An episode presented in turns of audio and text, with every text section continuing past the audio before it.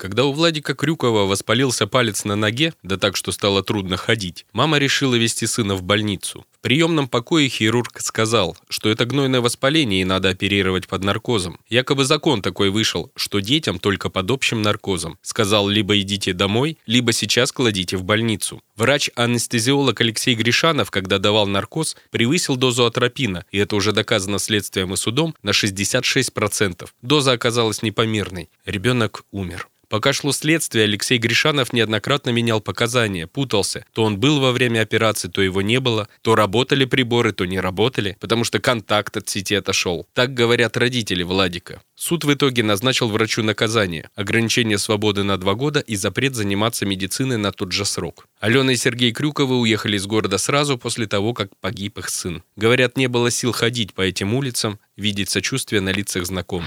А смысл туда возвращаться? Там, во-первых, и жизни такой нормальной нет в том плане, что с работами еще опять даже. Я Просто не, хочу- даже неохота вот, просто понимаешь. Что второй ребенок в эту больницу я уже и, и в поликлинику, и в больницу я уже к врачам вообще потеряла.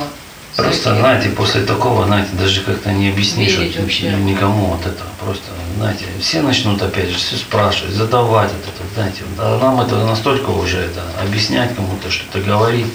А это сто процентов. Опять же, туда же, ну хоть и, конечно, у нас все друзья хорошие, как бы нету таких ни врагов, никого.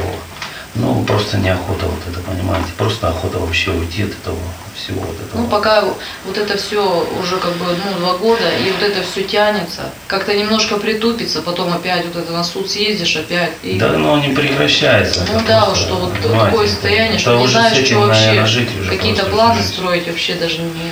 Туда приезжаешь, а там сердце кровью обливается просто.